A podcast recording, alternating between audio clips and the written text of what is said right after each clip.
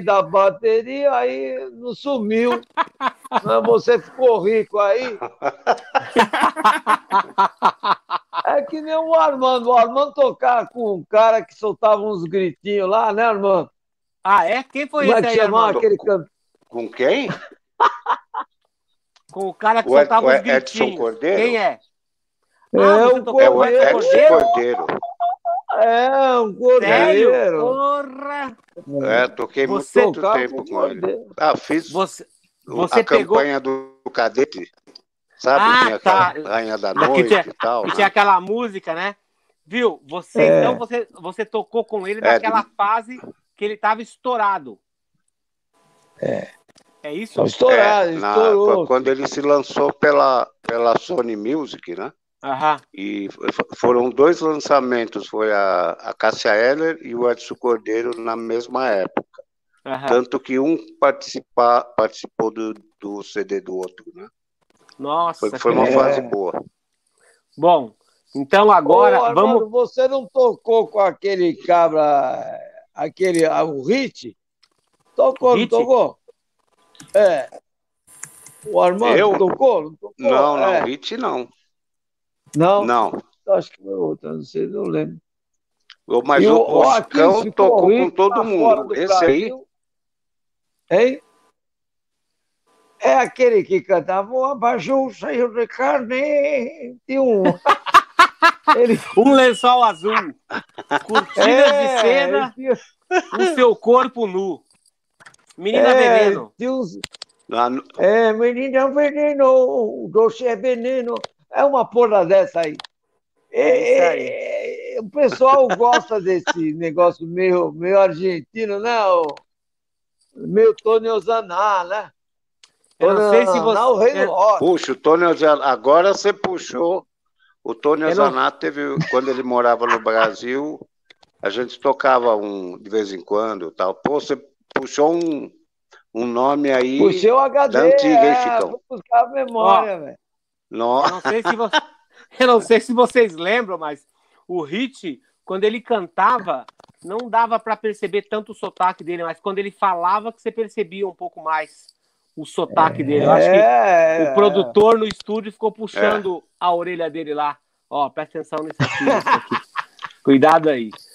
Bom, então Pô, é isso, galera. sabe que na década de, de 80 teve um festival é, chamado Banana Progressiva, que eram bandas do Rio Ah. que vinham para São Paulo e bandas de São Paulo iam para o Rio.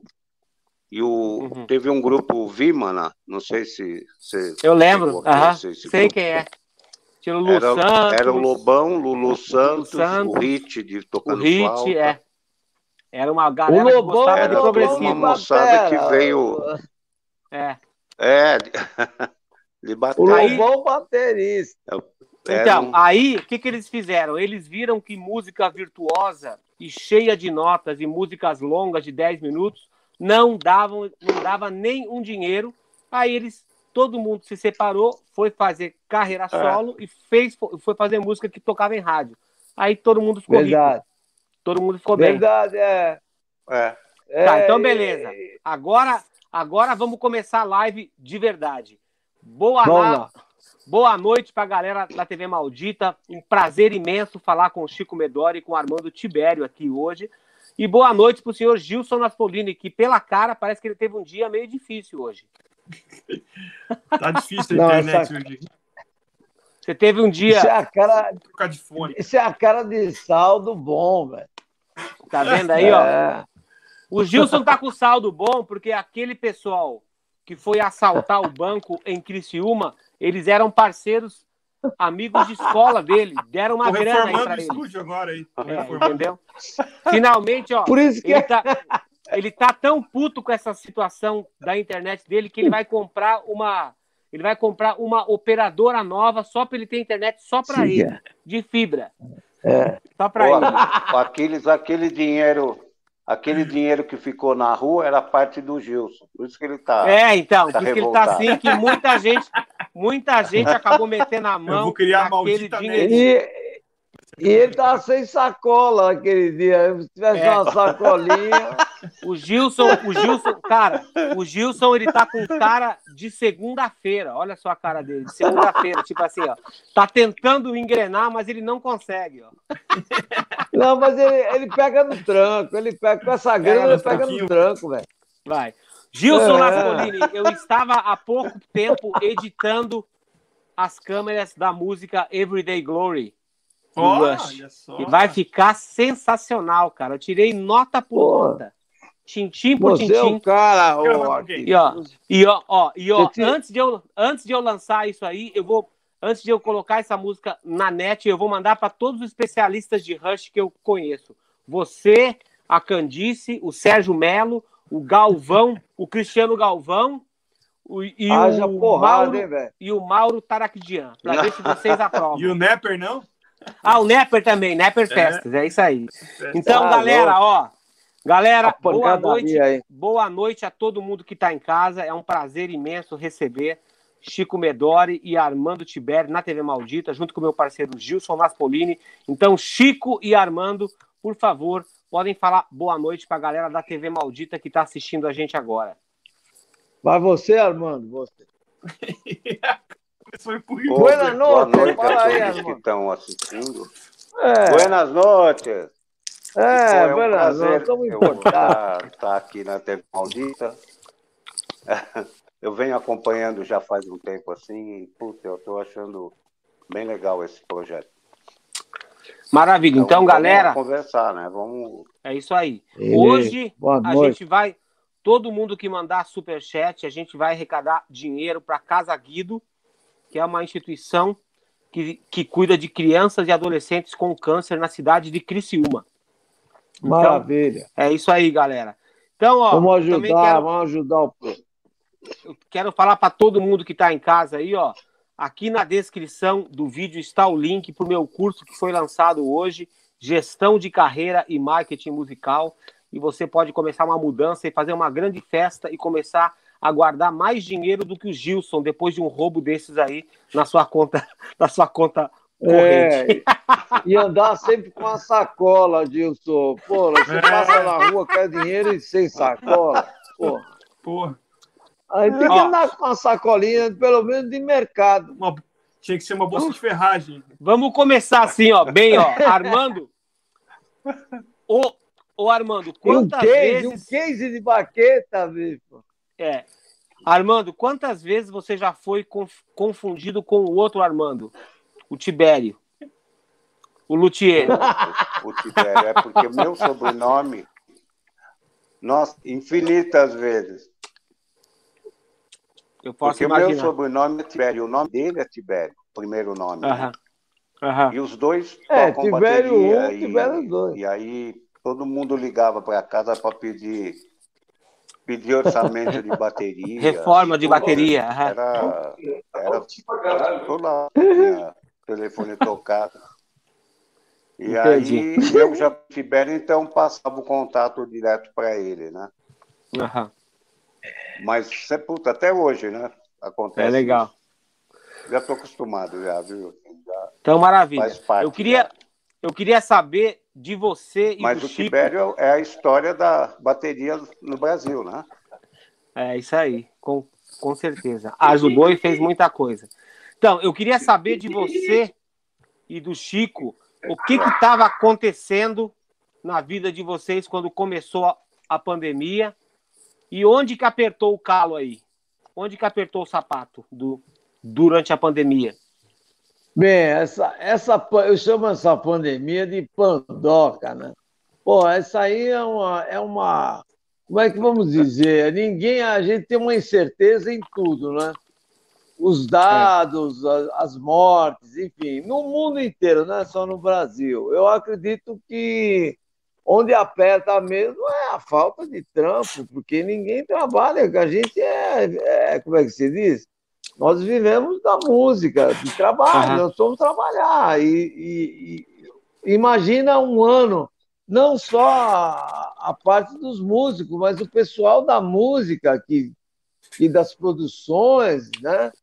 Tem muita gente parada, então é uma dificuldade absurda. Aí a gente aí a gente entra um, alguém da cultura no governo que falasse: espera aí, tem uma classe que precisa trabalhar, todo mundo precisa, mas a nossa foi a que parou primeiro. É verdade. Nós paramos primeiro e vamos voltar, se voltar, não É. sabe-se quando. Então, nós estamos há sete meses parados. Eu toquei, eu toquei no começo do ano e vou tocar agora no fim do ano. O resto. Ficou parado. parado. Em casa. Fique em casa. Pô, tudo bem, fique em casa com dinheiro é melhor. É mais Agora, fácil, fique né? em casa duro, porra, aí é do cacete, né, irmão? E você, Armando? É, puta. É, eu, quando o dia que. Eu estava até com uma agenda com várias coisas ainda já, já marcadas, né? Mas aí o último show que eu fui dia 13 de março, que eu fui tocar em registro, no Sesc Isto, né?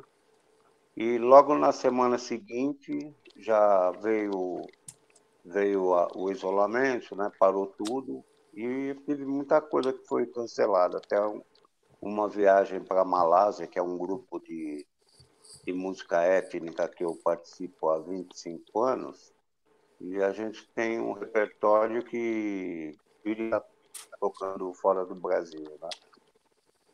E Uhum. tinha essa viagem para Malásia que foi cancelada, e, e Vendo de dona, o, esse, esse auxílio emergencial do governo, né, que, que não serve para nada, né?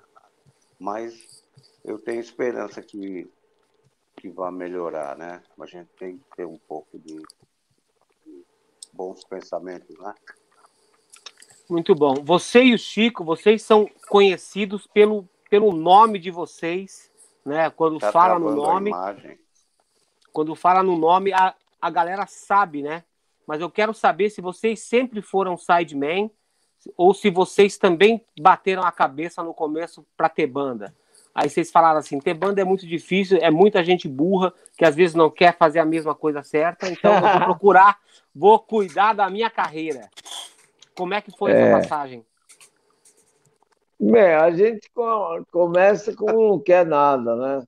Depois quer tudo, porque é, é, aí você quer, aí toca com um cara, toca com outro, toca com esse, toca com aquele, a gente fazia pequenos grupos. Eu comecei tocando, na verdade, tocando tudo. Não era só um ritmo, mas já eu toquei muito rock no Uhum. começo da minha carreira. E era aqueles puta som de garagem, né, velho? Quem derrubava vizinho, derrubava tudo, porque tratamento acústico naquela época nem pensar, né? Banheiro na garagem não tinha.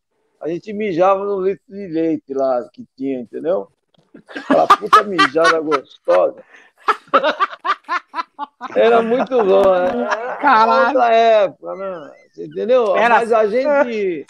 Era assim, Armando? Era assim? Aí, aí, aí, é, porque a gente tocava na casa de um amigo, já contei essa história, mas é que ela é tão engraçada. É, era A gente tocava lá de- numa garagem de um de um amigo, de um músico, que era baixista. Ele tinha uma. A mãe dele era uma velha chata pra caralho. Não deixava usar o banheiro, porque não tinha banheiro lá fora. Aí meu amigo inventou, pô, e se a gente trouxesse um- uma vasilha? Aí, aí foram arrumar um litro de leite. Antigamente o litro de leite não era esses de plástico, era de vidro. Então eu peguei essa porra, falei, ah, eu não vou mijar lá, ia andar mijar no poste, aí a gente mijava no, no litro de leite. E todo mundo gostou da ideia. Até um dia que encheu até a tampa. Aí a véia saiu, eu peguei o litro de leite e fui na geladeira dela. Porra, me deu uma confusão do cacete. Ela tomou o leite à noite lá no escuro. Porra, é, à noite ela no foi lá, ela falou, esses vagabundos desses teus amigos, manda eles embora, tomar banho, os caras não faziam barba, sabe? Era um sarro, velho. A velha falou, eles não entram mais aqui, mas mãe, a gente tem que ensaiar. Não, esses porcos. A gente usava esses negócios de couro, né? A gente imitava os caras de fora. Aqueles blusão de couro, aquelas calças sujas. Os caras não tomavam banho, não. Não tomavam mesmo. Pra ser do E não rock tinha lavava que a ser calça, a imundo. calça era dura, né? Pra ser do rock de verdade tinha que ser imundo e fedorento. Ó, o Gilson é bom Imundo, nisso, viu? pô, O. Gilson é muito bom nisso aí, sabia? O Gil, É tudo, é tudo intriga. agora com essa grana aí, ele vai tomar banho. Ele vai tomar banho com essa grana aí. Que ele vai começar a Construindo uma frequentar um outro escalão. É. É. Vai comprar Aí, meu shampoo, amigo sabão falou, líquido. eles não tomam banho, eles tomam banho, toma nada, isso aí nem com sabão em pó sai essa sujeira desses caras. É tipo cascão, pior que cascão. Cascão, velho, tem que botar num balde de gelo, velho. Pior, Puta, tô- né, Tem que botar na que boa, tem que lavar com ácido, lavar o rabo com É, ácido mas- pra sair a badaloca. Aí sai a badalhoca, sai badalhoca e sai os pelos, que a merda fica grudada. Sai tudo de uma, de uma vez. É, sai tudo, tem que, tem que dar um banho de ácido, velho. Ô, Armando, Tem, ter Armando banho e de Chico, banheira, né? Pra... Oi. Armando e Chico, dá uma, dá uma ge- geralzinha de, de cinco minutos na carreira de vocês para a galera da TV Maldita saber como que foi o começo de carreira de vocês e com quem que vocês tocaram ao longo desses anos. Por favor. Vai lá, Armando, vai você, Armando. Bom, eu comecei a tocar à noite, né? Ah, ah, ah, um período anterior era um grupo de rock, né? Tudo começou na minha vida em função de um primo que tocava guitarra e ele fazia parte de um grupo que tocava Rolling Stones. Eu assisti os ensaios e dava uma folguinha, ia lá na bateria forçar um pouquinho, tal. E foi aí que eu comecei a pegar gosto pela bateria. né?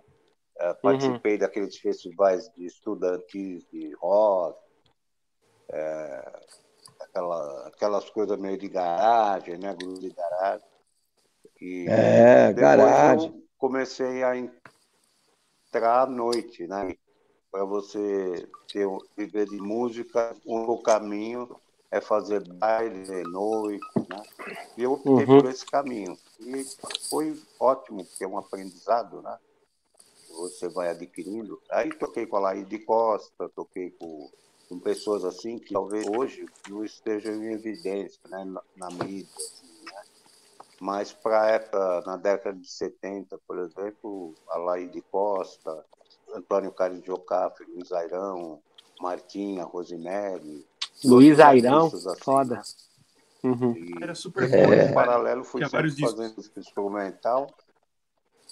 Luiz Airão aí. E peguei um, um pessoal da Jovem Guarda, também a Martinha e tal. E, e depois, paralelo, sempre fazendo música instrumental, né? Com, com aquele projeto de vida. Então tinha um grupo instrumental Casa 3.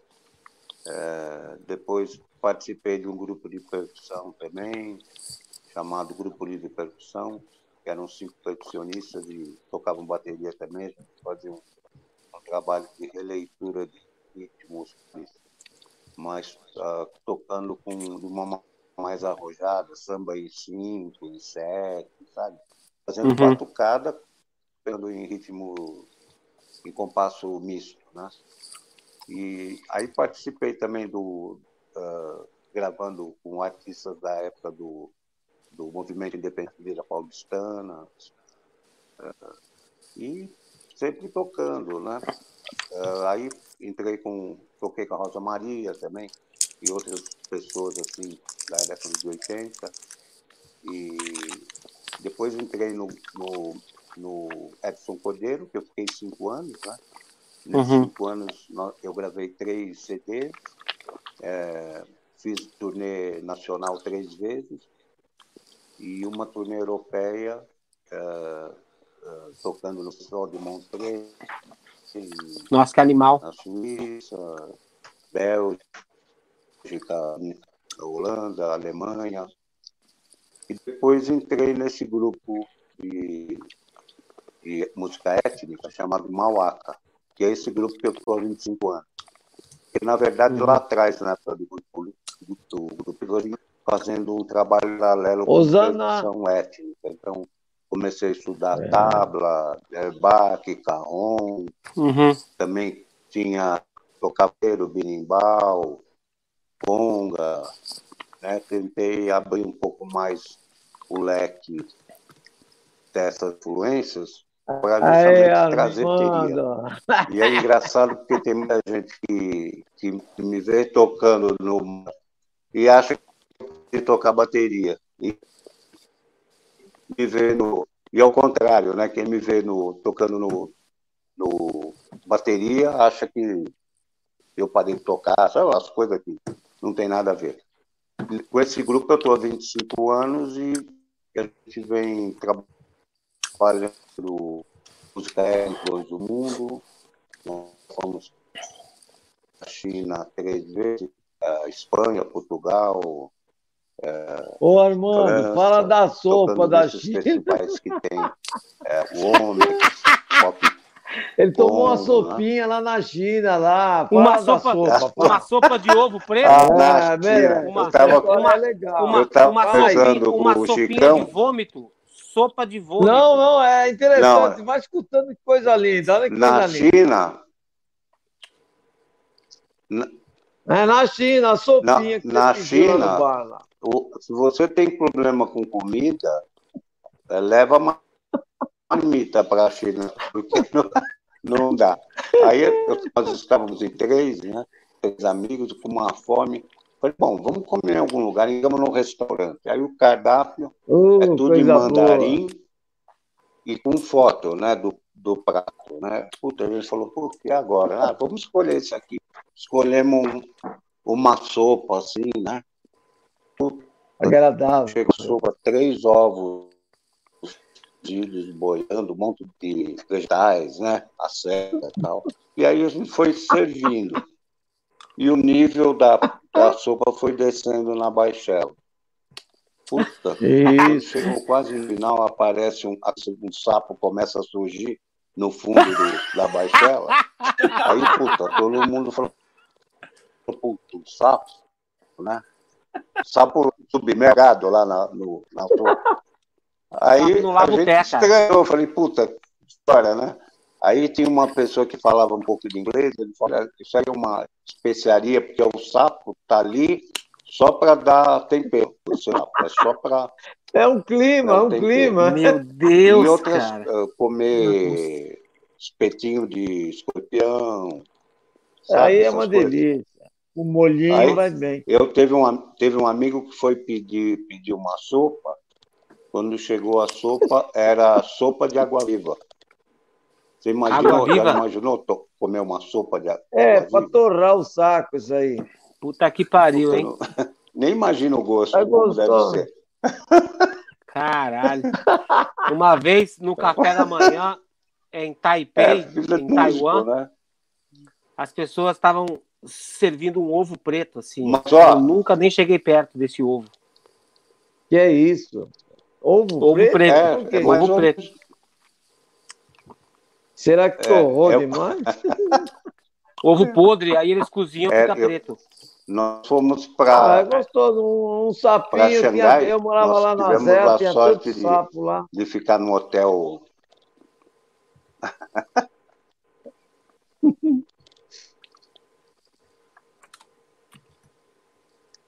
Ô, Armando, ah, não, na, na Cantareira? É, na Cantareira. Eu tinha um sapo. Eu tinha um sapo, na, eu na tinha um sapo que morava comigo lá. É. Eu tinha um sapo, eu punha nome nele todo. Meu sapo chamava Ramalhete, é um puta sapo. E tinha uma aranha. e tinha uma aranha que chamava Si bemol. Ramalhete. Si bemol? Si bemol, não. É. Eu deitava filha da puta ficava andando Sim, eu com um cagaço, ela anda rápido no Sim, fogo, velho, fogo de madeira. Olha, ali na serra tem tudo, jararaca, tem tudo, cobra, tem um Ah, mas lá. eu moro. Outro Chicão, eu moro em Botucatu, em área rural. Então eu sei, eu todo. É. O, né, puta, aranha, escorpião, cobra é, floral, nossa já na cozinha já apareceu. É tipo, é tipo a casa do Gilson. Casa dele, ele, ele faz, ele faz criação de bichos. É. O Gilson ele tem, ele, tem, ele tem um jardinzinho lá no fundo que são só aberrações selvagens. É. Chico, é, fala um pouco. Cara... Oi. Fala um pouco sobre a tua, sobre a tua história, como é que você começou a Bom, tocar a minha história é bateria. É longa. Essa live vai terminar às 7 horas da manhã, mas tudo bem. Faz um resumão aí. Faz um resumão. É um resumão. Eu, eu vim a tocar Pode bateria por, por causa. por causa do meu irmão. Meu irmão, na época, ele tinha um. É, na época tinha muito conjunto regional naquela época, bem no começo, né? E ele tocava bateria, mas ele era amador, ele não tocava assim profissionalmente. Ele encostou lá e eu fui crescendo, crescendo, montei essa bateria que ele deixou lá. Era uma bateria veril, que a veril antigamente fazia bateria, instrumentos percussão. Uhum. Depois ela se aperfeiçoou em metais, principalmente o barítono, né? Uhum.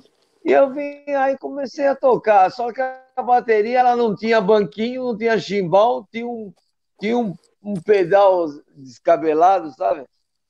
Que não, só tinha roela lá, não tinha mais nada, e, e o bumbo amarrado com arame farpado, sabe? Opa! Puta, quando eu dava uma bombada, virava tudo. Caralho! Mas foi assim que eu comecei. Depois eu eu, meu pai me deu uma dura quando eu estava. Sabe aquelas bateras que tem um pezinho, o outro foi pro caralho. Aí você dá uma bombada, ela vira, né? Ele Mas aí toma pro lado, meu pai navio. Falou mim, você, é, você quer ser músico, você vai estudar música. E eu fui. Obedeci o meu pai. Quando eles me descobriram, para resumir, toquei com muita gente, assim, não famosa. Aí quem me chamou, o Eduardo Araújo, que me chamou para ir tocar com ele. Uhum. E aí eu fui tocar com ele. Quando eu fui tocar com ele, nós fomos gravar no estúdio. Quando chegou no estúdio, os caras gostaram de mim. E o cara perguntou: Você lê música? Eu falei: Eu leio. Eu era muito jovem e já tinha estudado e já lia, né? E eles precisavam de um cara mais, assim, vamos dizer, com ideias mais novas, uma, uma batera mais pesada, porque todos uhum. os bateras bons, mas não era um batera que tinha um punch pesado. E eu, como vinha de, de sabe, um cachorro vira-lata, vamos dizer, né? Então era. um Cusco! É, um certo pedigree, mas uh, para tocar, velho, onde tinha um buraco eu queria tocar. Toquei nas boates, toquei em puteiro é tipo lugar, o Gilson, então. O Gilson ele não pode ver um buraco que ele quer entrar para tocar, né? O Gilson é, tem a terceira baqueta, eu acho que funciona.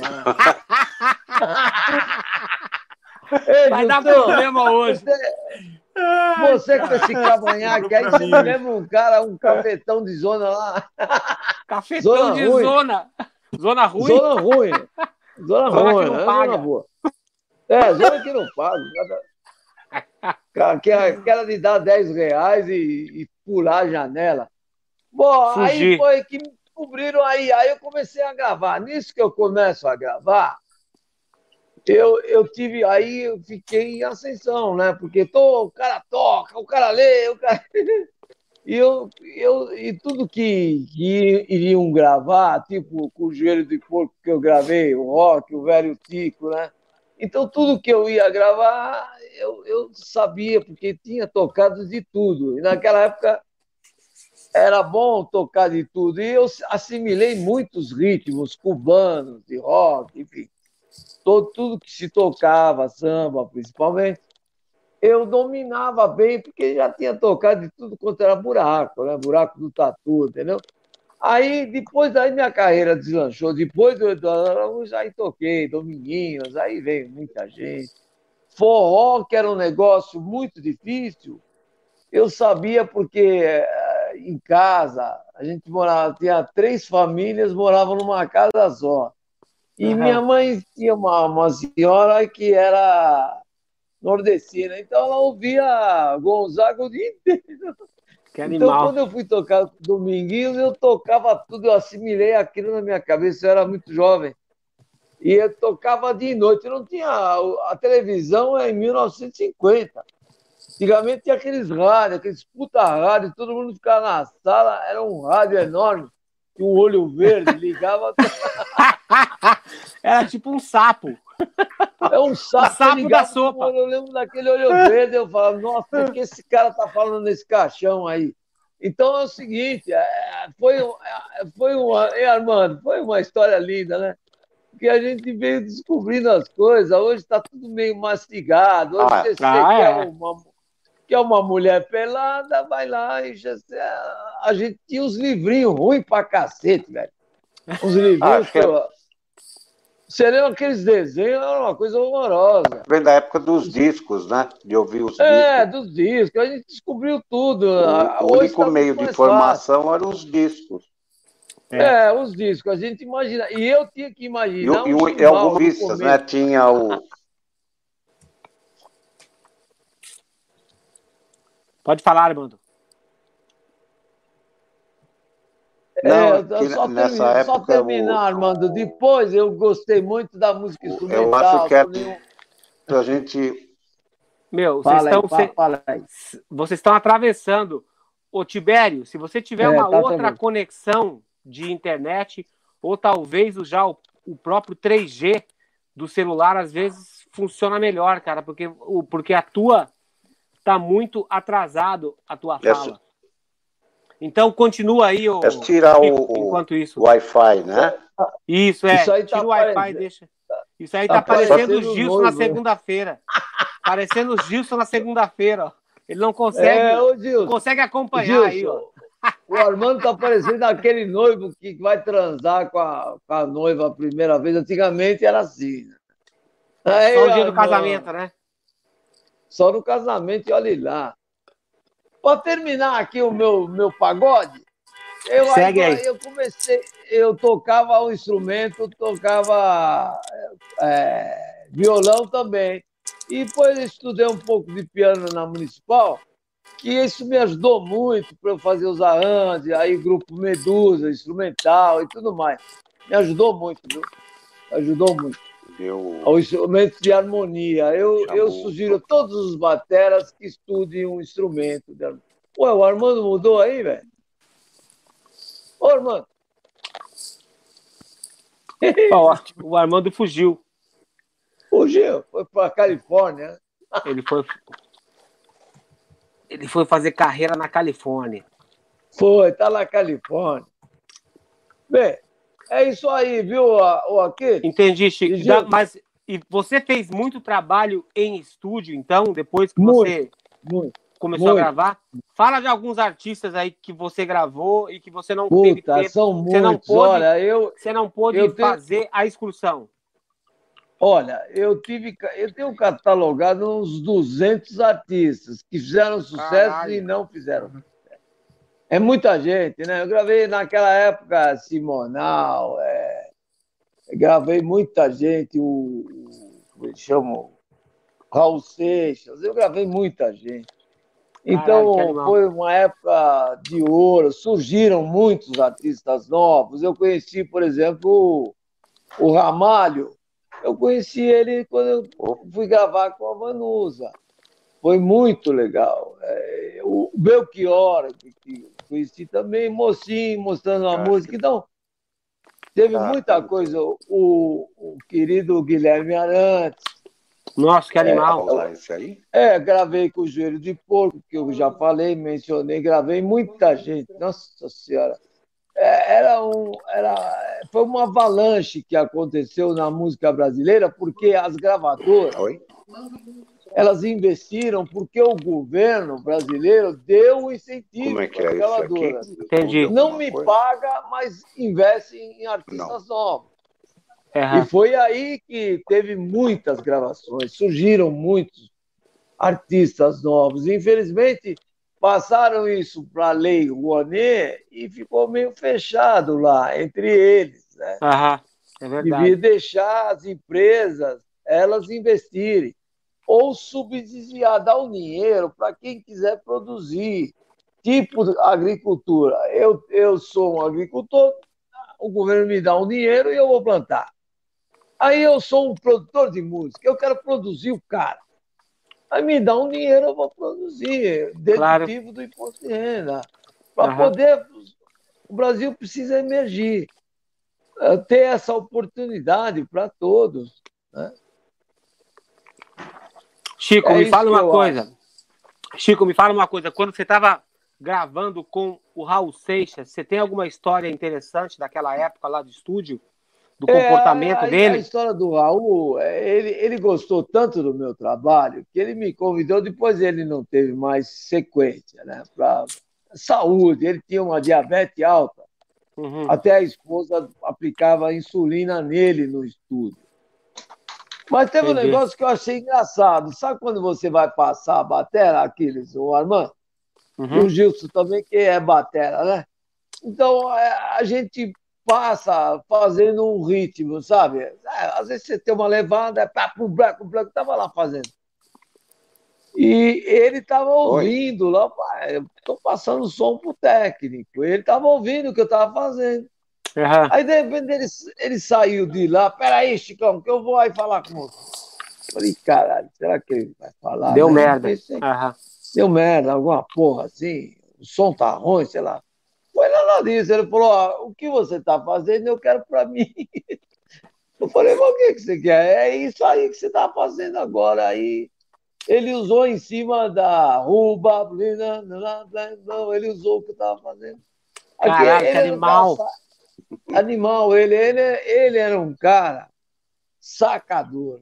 Ele chamava, cantava lá pra gente e ele ficava falando: ó, olha essa passagem aí olha a letra, olha isso, olha aquilo. Ele falava um monte. Ele me convidou para atacar com ele, para fazer alguns shows, mas depois ele não estava bom de saúde, aí não rolou, foi por causa disso. Mas ele, eh, felizmente, tive o prazer, não tenho uma foto com ele, mas tem o, o CD, o disco, aliás, eles puseram meu nome completo para para falar que fui eu mesmo que gravei com ele. Foi um, foi um prazer conhecer, viu? foi um grande artista. Você lembra qual disco que foi esse que você gravou? Você foi gravou aquele Cowboy. Foi o Cowboy Fora da Lei, que não é só para ah, lembrar. O título entendi. é Babulina, é um negócio assim, né, filho? Ru Babulina. Você gravou o disco todo, Chico? Ou, ou você fez algumas faixas? Eu acho que. Não, eu gravei acho que a metade do CD, depois foi um outro batera que gravou. Metade. Mas foi um sucesso, foi, um foi gravado na Copacabana, onde eu gravei também o Antônio Marcos na Copacabana. Então, grande uhum. Antônio Marcos, doidão pra Grande, o Toninho, gostava muito do Toninho, velho. Porra, que compositor bom, rapaz. Ele era meio doidão, mas era bom, né? Viu? Me conta um pouco, hein, dessas histórias lá dos anos 70, 80. Qual foi a maior loucura que vocês passaram em turnê? Com artista, com banda? Vou deixar essa forma. Vai, Armando. O Armando tá, com, tá mais congelado do que o Gilson na segunda-feira. o Gilson tá com grana, né? É, o Gilson tá. Cara, ele tá falando pouco para as pessoas não reconhecerem a voz dele, entendeu? Nós estamos brincando, fala que é brincadeira, Gilson. Ele tá bem na boa, ele tá bem pianinho, cara. É. Porra. Olha, esses caras podiam passar na minha rua lá, né? Porra. Eu acho que você pode você falar então, Chico, vai. Pode falar você, porque o Armando tá com problemas teve, de teve conexão. Várias, teve, teve várias situações, vários shows, né? Quebra-pau, show. Mas um, um dia eu fui tocar aqui em Santos, num clube, e o cara tinha tomado todas, o baixista, eu não vou falar o nome, né? Mas ele porra. tocava e a calça estava caindo, sabe? Eu vi o rabo dele, né? Eu falei, porra, cacete. Você viu o rabo do baixista? Porra, Sabe Chico, aquele, já... o, o, cofre? O rego, o reguinho ali, botou uma moeda o no rego, dele. O baixo estava aqui, ele levantava e a calça descia, e você viu o rego. Pô, a gente tava tocando um show, aí tinha, um, tinha uma cortina aqui, velho. Pô, ele encostou na cortina. Só que não era um palco, ele caiu de lá de cima. Pô, quando eu vi, só vi o cabo. Eu só vi o, ca o cabo da, da, do, do negócio. E ele caiu lá de cima, velho. Que coisa. E tinha uma cantora que também olhava pro rabo dele, viu? Ah, é? Como assim? A cantora. Ela cantava, eu tava atrás de todos e eu vi ela, ela cantava e, e olhava e o rabo dele ali. O rabanete dele, é engraçado, né? Ficava, ficava uma situação meio constrangedora. Literalmente, o parceiro o baixista abanando é. o rabo no palco. Foi bem legal isso aí, viu? Tem, tem várias coisas. Teve um show com o Dominguinho. O Dominguinho tá, tá tocando. E a porra do. Você sabe que esse negócio de batera, aquela máquina de fumaça, fica sempre no nosso lado.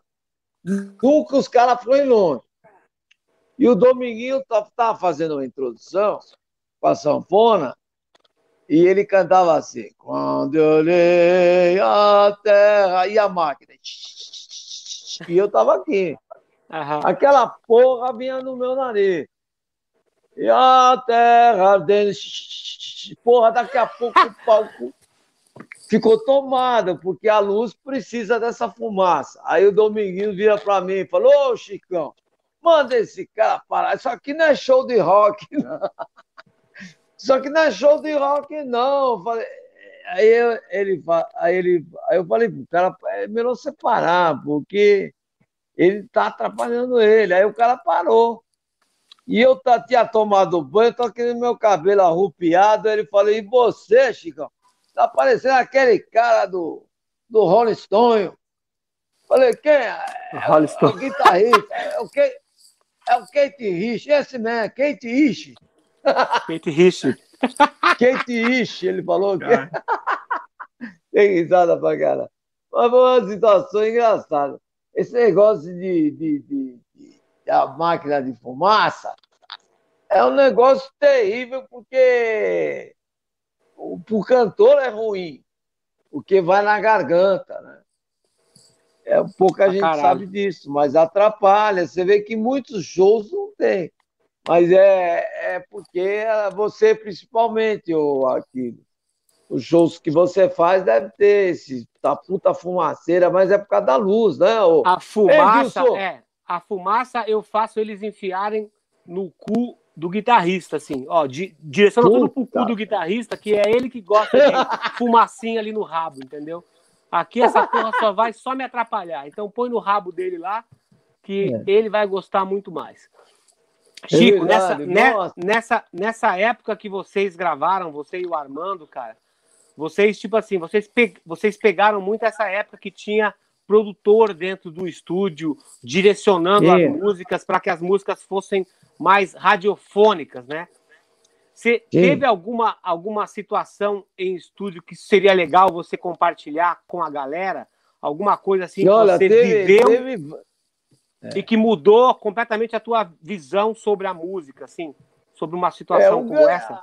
Naquela época, eles tinham uma mania de gravar, de gravar sem a porra da melodia. E às vezes o maestro escrevia a partitura, você não sabia a melodia, porque o batera tem que saber onde está a melodia para você encaixar aquilo que você sente. Através da melodia eu vou encaixar. Então eu pedia, pelo amor de Deus, para o cantor cantasse na técnica e a gente ouvisse no fone, porque aí eu estava lendo a partitura e eu via que onde o cara às vezes não escrevia algumas coisas, eu poderia fazer através da melodia.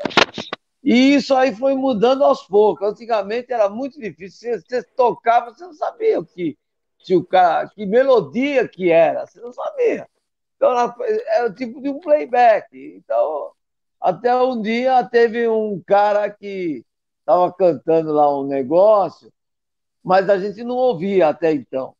Aí o cara cantou, aí o produtor e o maestro, o produtor saiu com o cantor e falou: canta aí.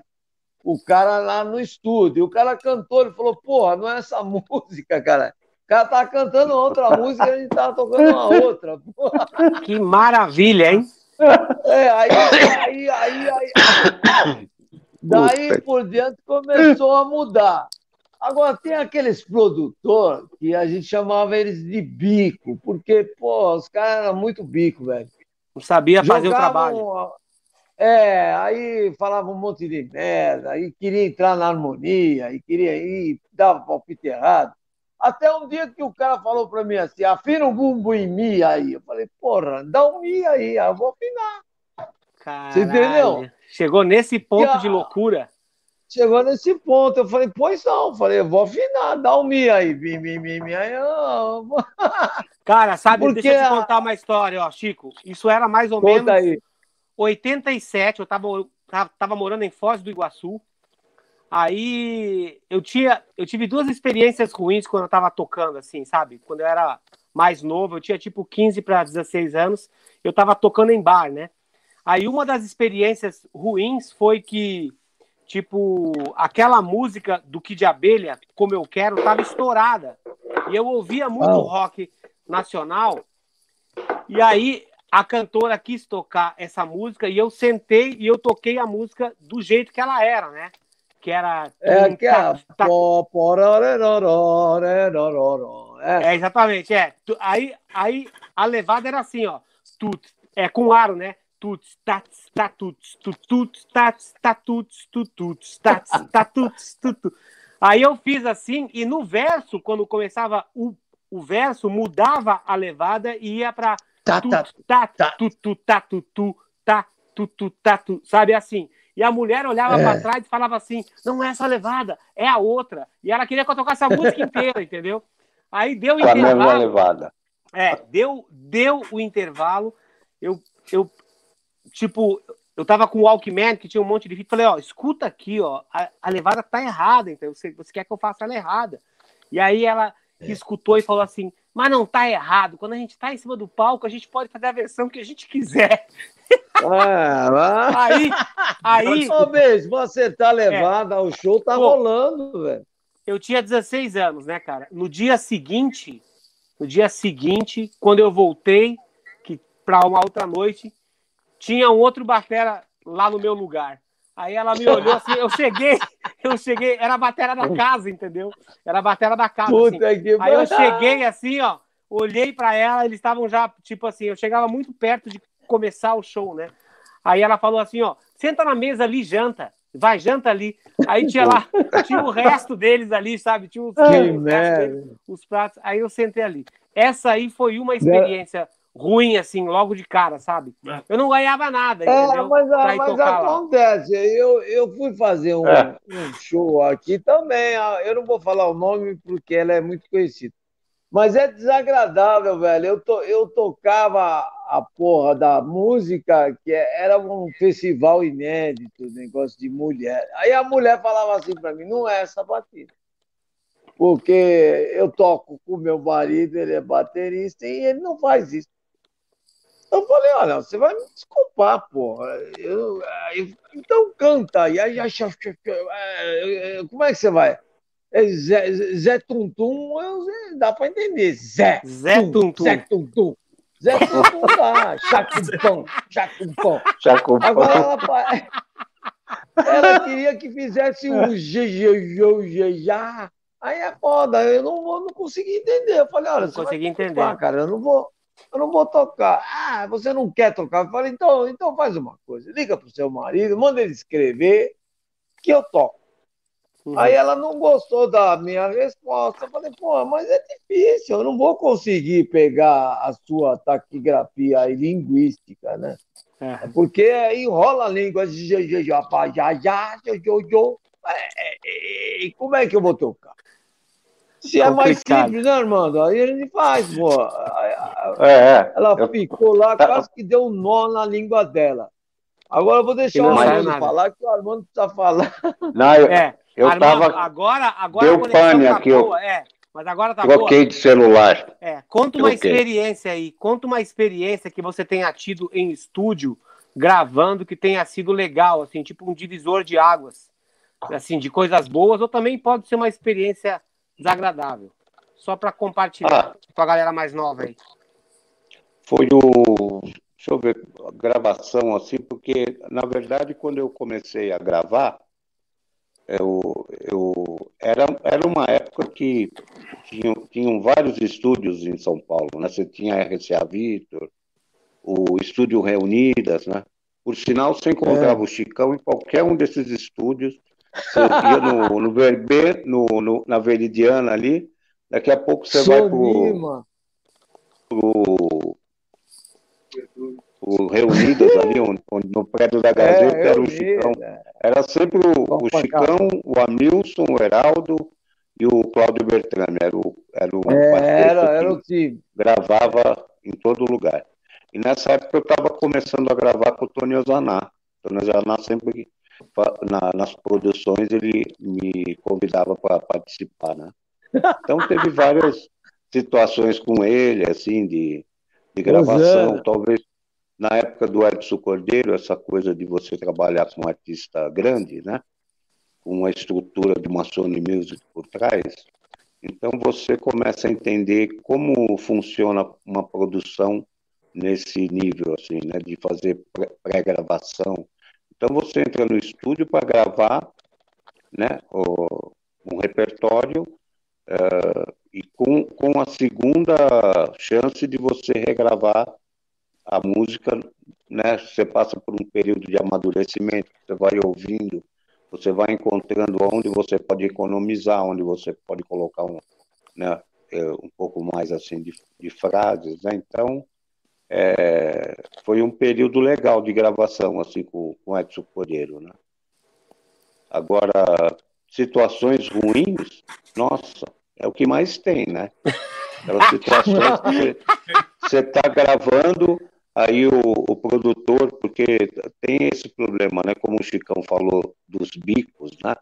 É porque você pega, por exemplo, Mazola, esses produtores que gravavam muito, muitos discos na década de 60, 70, eles eram né, músicos, né? Eles acompanhavam todo o processo de, de gravação, artisticamente também, né? É, por exemplo, você vai fora do Brasil, na Alemanha, é normal você ver um técnico de som seguindo uma partitura.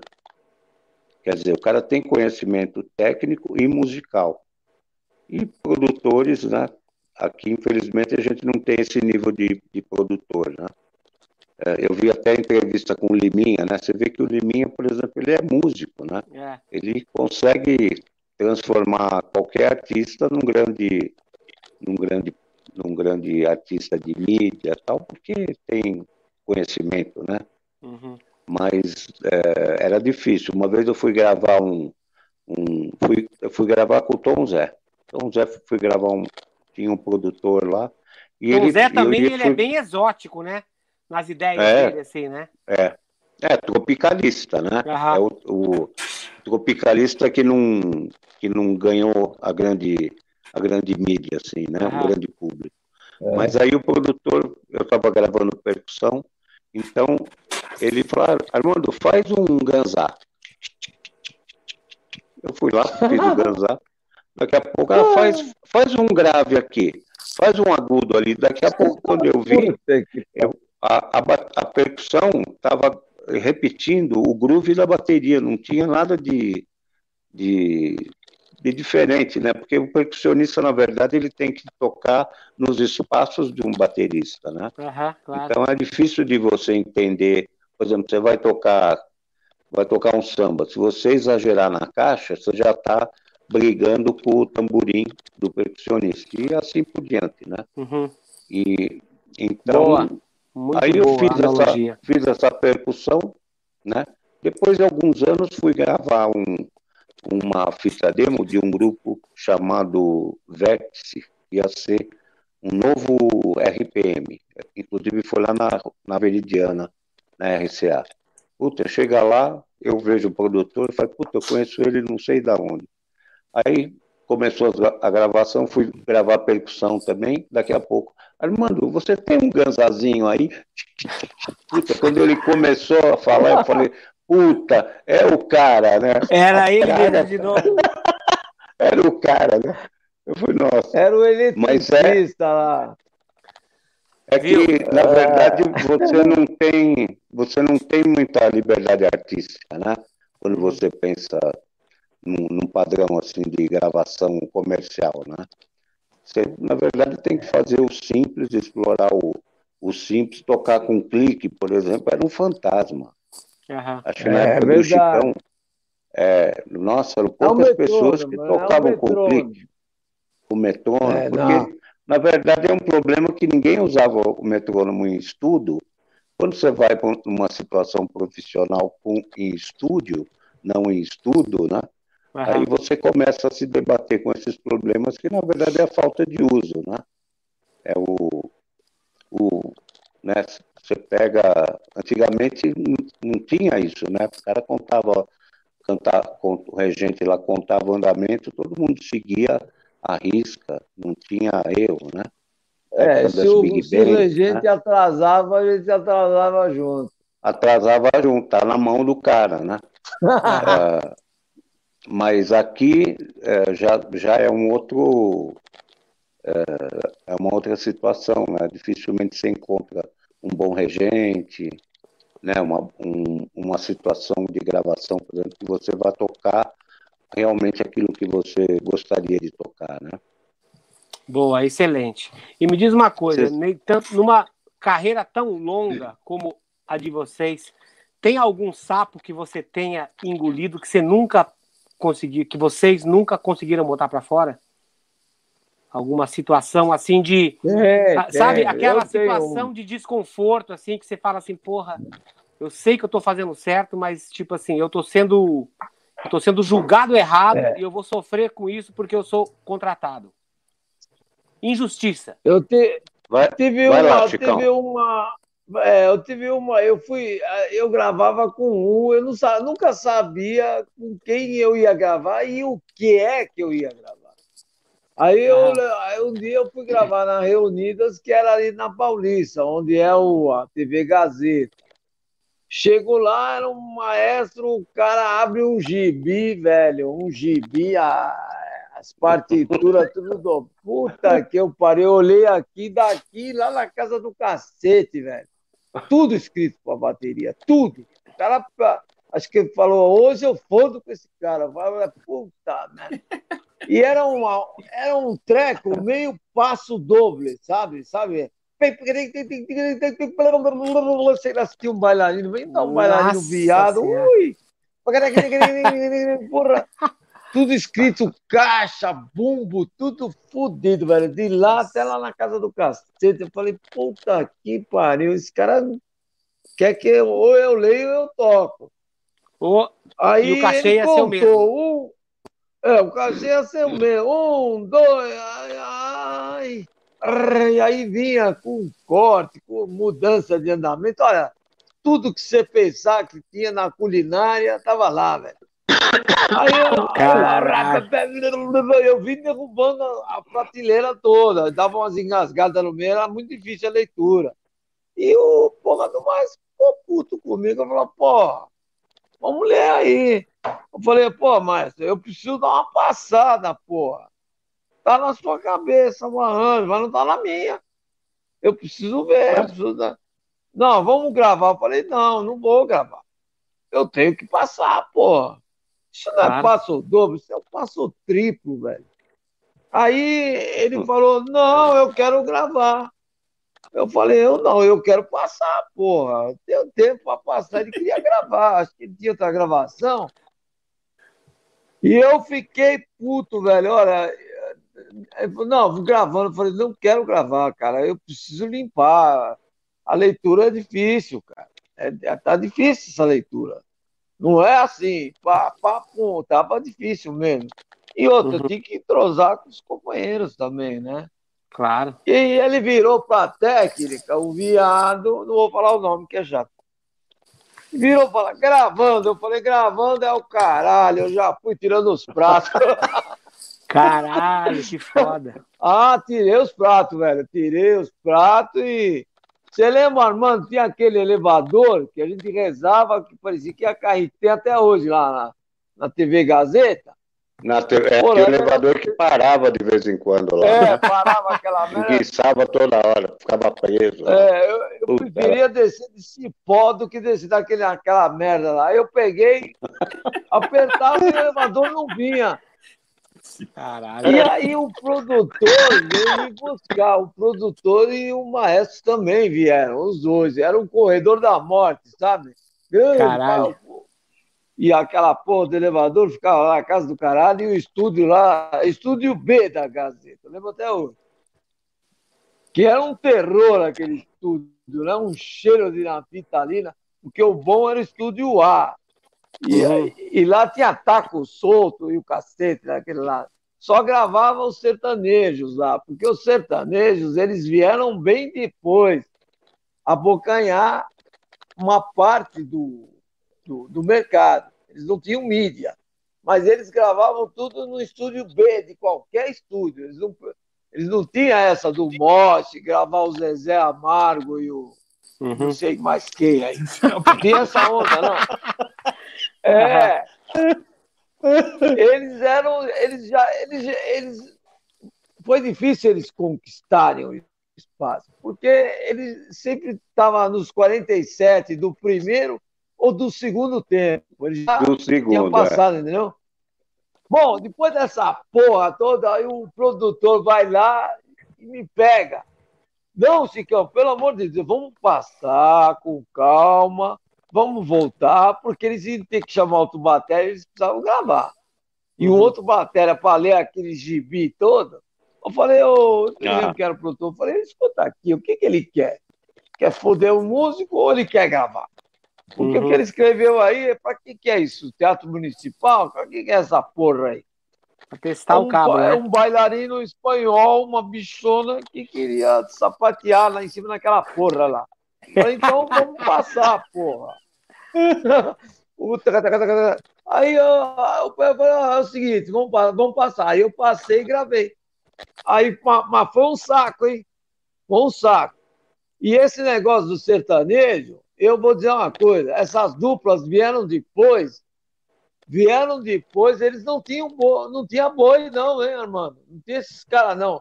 Era o pop brasileiro que mandava e a música MPB que mandava, e o rock brasileiro na, na beirada, né? É, na beirada. É, aquela boa de táxi, aquela, aquela onda lá.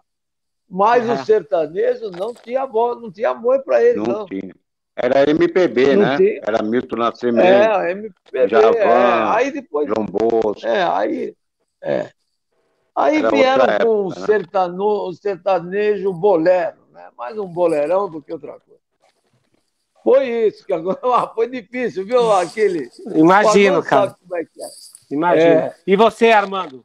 Qual que é o sapo Puxa, que você que eu, engoliu? Que eu, que eu me lembro, assim, foi uma vez que eu fui. Esse, esse foi meio meio marcante para mim. Eu na noite tinha uma tinha uma época que final de semana você sempre cobria folga de alguém. Que o baterista era fixo da casa, final de semana viajava para tocar com um artista e sobrava sempre trabalho ali, né? E uma vez eu fui tocar num cobrir um horário, né? Quando eu cheguei lá, era uma boate chamada Sociedade Anônima, nunca mais esqueci esse nome. Uhum. E, e, era uma é. cantora, uh, uma senhora tal, chamada Maria Odete, que ela tinha um problema com álcool. Lá Cara, é a mãe, é do Tiago. É a mãe, é a mãe do, do Tiago, é. é. a mãe do Tiago.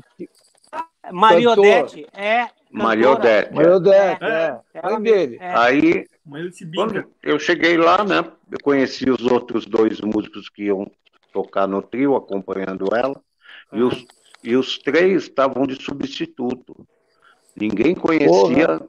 nada, o repertório, nada imagina a situação, porque geralmente quem toca piano passa a ser o Coringa, porque ele sabe os tons da cantora, né? Tem todo esse, esse envolvimento, né? Puta, mas naquela, na, ela começou a cantar e, e a gente não, acert, não se acertava entre nós, não se acertava com ela. Aí daqui a pouco ela, no meio, depois de meia hora do show, ela começa a chorar, pede desculpa para todo mundo. é, que o, os músicos não eram os músicos dela, tal, né? Puta, esse dia eu voltei para casa, Puta, sabe quando você volta meio, Arrasado. meio baixo astral total, né? Uhum. E outras situações que vão a- a- acontecendo também, né? E a gente nem tem que ti- tirar de letra, senão. Porque o ambiente da noite tem esse problema, ele é muito, Aham. ele é muito hostil, né? É É verdade. difícil de você encontrar um, um amigo à noite, porque é um ambiente muito de concorrência, sabe? De disputa, né? Muito ego. Isso aí só atrapalha, né? Eu mesmo, quando eu, eu conheci o Chicão, quando o outro Chicão estava falando, né? Que o- geralmente ele gravava meio disco, aí entrava outro, outro baterista para terminar o trabalho e tal. Eh, quando eu tocava com a Maria Alcina, eh, aconteceu isso com o Chicão. E, na verdade, o Chicão, ele era o baterista do- da gravadora, né? E a gente, a Maria Alcina queria que o- os músicos que estivessem tocando com ela eh, gravassem o disco. E Gravar. ela bateu o pé, bateu o pé, e nós conseguimos gravar o disco. Mas no meio Tá da, da gravação, deu um, um mal-estar, a gravadora se impôs, e daqui a pouco chega o Chicão para continuar o trabalho, né? Entendi. Você vê, Caralho. É, A gente já é- até conversou sobre isso. Não sei se você lembra, Chicão. Ô, Armando, quase você me Mas tirou você o meu vê. cachê. Como é que é? Só assim você ganhou um cachorro? Quase é que foi? quase que ele me tirou o meu cachê, porque ele Entendi. gravou uma parte. Viu? Vocês dois sempre foram amigos. Como que vocês se conheceram? Sempre. E como que amigos continuam amigos depois de uma situação dessas? Onde, tipo assim, onde o Chico foi chamado para tirar o emprego do Armando, mas ele estava ali obedecendo Não, mas- ordens, né? Como que vocês lidaram é, é com que, isso? na verdade, o, não foi ele, não foi tirar emprego né, de nenhuma maneira da minha ou de qualquer outro músico. Aham. É que existia uma pressão da- das gravadoras de É, que é a sempre pressão. gravar com, com, com, mesmo com o grupo deles, no caso, né? Entendi. E o Aham. Chicão falou de ele está gravando de vez em quando, ele nem sabe para quem é o cantor, ele está gravando o arranjo. E depois de uns dois meses, você ouve um- a voz de um cantor num, num arranjo que foi gravado, sabe? Era, era um pouco assim, né, Chicão? Era uma produção É, musical era- assim, era assim. muito grande, né? E, A não ser mas quando era o artista tinha. é, o artista de muito nome, os caras falavam, o artista estava lá, mas muitas vezes não estava. Eles faziam playback, depois o cara ia e É. a gravava a base uma. E, a- e depois É. ele, ele encaixava a, a melodia, o canto, o cantor encaixava o, a É. letra na- nessas bases aí, né? Era uma produção muito é. grande de musical, né? Mas, E, mas você vê, coisa. é isso aí não, não abalou em nada o, o que o, Ah, sabe, o Aham, reconhecimento, porque o Chicão, Chicão, vamos falar a verdade, enquanto eu estava na bolinha de gude, ele já estava andando de bicicleta, né? Entendi. Ele é um cara que tem mais. É verdade. A amizade tem de mais vocês vivência, começou né? onde? A amizade de vocês começou onde e como? e faz tempo. né? Puxa, eu acho que foi na- no, no movimento quando o Medusa Surgiu. existia. A virada participou paulista. A virada paulista. Virada a gente paulista. participou do mesmo, do mesmo evento, que foi, Evento. na verdade, era um, um projeto que envolvia todos os grupos de eh, que não tinham não tinham não tinham mercado definido, né? Aí você vê a Rigo Barnabé também participou desse desse movimento, né? A Medusa, outros grupos que nem existem mais, o Pé Antipé, Filarmônica, Verdade. são grupos na década de 70, assim, não, é 80, né? Lira Paulistana. É, por aí. Foi num, num projeto chamado Virada Paulista que a gente se aproximou mais, né? É verdade. O Mas o Armando. Chicão tem muita história. E vocês, Esse assim. aí Aham. tem tem, tem uma história. Agora eu vou contar um podre de você, viu, Chicão? Ai, ai, ai. O- Pode contar. Pode contar. Quando você vai tocava- dizer. quando você tocava no Gugu, você se recusou a dançar a, a dança do passarinho. Eu falei, não, essa porra eu não. Sério mesmo? Ro- Rolou isso? No ar? Ao vivo? Não, cara saiu do- queria que eu dan- dançasse Saiu da banda, né? Porra. Aí, ah, vai tomar banho, dançar essa merda aí. Vai enfiar, o- enfiar o dedo na cabeça. Aí eu já tava meio com o saco cheio daquilo. É o, é o passarinho papará. Que acaba de nascer. Piu, piu, piu, piu. Aí, Gilson, uma música pra você É, dançar. passarinho quer peidar, passarinho quer cantar, vai cantar. Passarinho quer Né, cantar na casa Os músicos tinham que dançar. Os músicos É, tinham aí- que dançar. Aí tinha que dançar e enfiar o dedo no- na cabeça. Eu falei, pô, só enfiar o dedo Ah, no, fazer- no rabo de alguém. E dá a voltinha, né? Ah, o, Gilson, o Gilson é bom em fazer esse tipo de dancinha aí, né? Ô, Né, Pô, Gilson? aqui Ele é- gosta de dançar. Eu gosto, eu Aqui, gosto. Aquiles, eu não aguentava, ele chamava o, aquele cara que caiu do, do carnavalesco. Ele, ele falava, oi, Gugu, Liberato. Ele era um, um francês, não lembro o nome Clóvis dele. Bornai. Clóvis Clóvis Bornai. E agora ele falava pro Gugu, e agora eu vou falar com vocês diretamente do Rio de Janeiro, Clóvis Bornai. Alô, e o Clóvis Bornai, boa noite, Gugu. Eu falava, pra puta que eu pariu. Aí, mas, é, eu, eu tive que parar lá, mano, porque eu fazia muito show e eles mudaram, era de quinta as gravações, passava para sábado e eu não queria ficar lá. Sábado Uhum. era show. É dia de show, Eu né? fazia- Uhum. é dia de show. Aí, eu- quando eu fui pedir a demissão pelo o falecido Garim, ele falou: Não, você não pode sair. O outro cara não toca o que você toca, porra. Uhum. Eu falei, mas eu não aguento essa porra, agora tem que dançar o passarinho. Porra, eu vou dançar o passarinho. Aí ele falou, não, é, é, isso é uma brincadeira. Eu falei, porra, além de ter o Clóvis Bornai falando da casa do caralho, eu vou ter que dançar o passarinho, eu não vou dançar esse passarinho. Boa. É, eu não sei sensacional. desse caso. Ah, eu não, não dá. Chico, mano. você acha, dá pra ver que você é um cara que você, pô, a gente conviveu um pouco lá, né? Lá na época lá você no tinha. Luizinho, Luizinho. Lá no Oliveira, Luizinho, lá. lá no estúdio, lá do Luizinho e É. tal. Então, pô, ele eu me tá lembro. bem, Luiz.